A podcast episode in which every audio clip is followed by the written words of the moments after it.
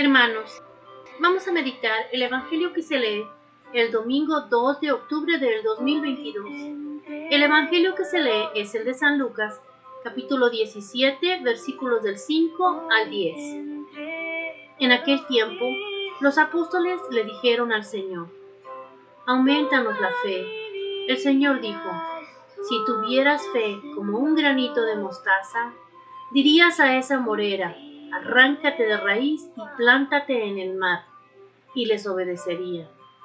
¿Quién de vosotros, si tiene un criado labrando o pastoreando, le dice cuando vuelve del campo, enseguida ven y ponte a la mesa?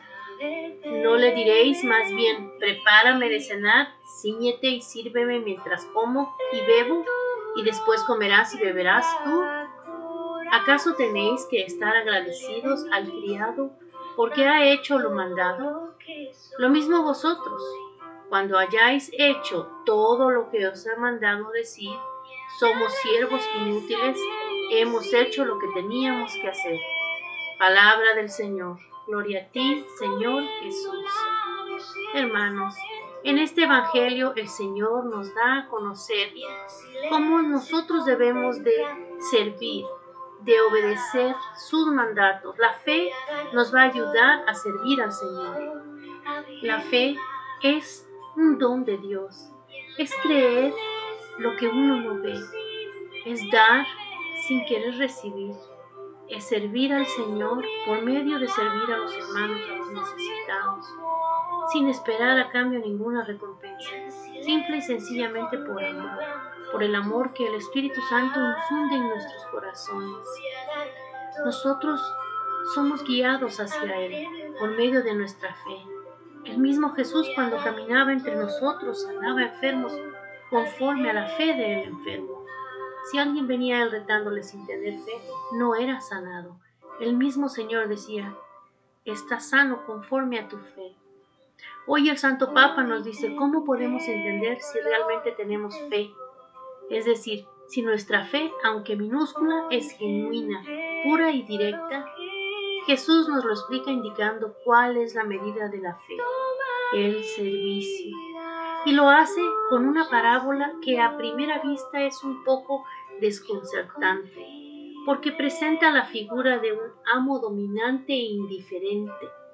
Pero ese mismo comportamiento del amo pone de relieve el verdadero centro de la parábola, es decir, la actitud de disponibilidad del siervo.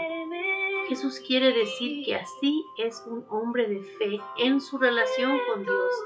Se rinde completamente a su voluntad, sin cálculos ni pretensiones.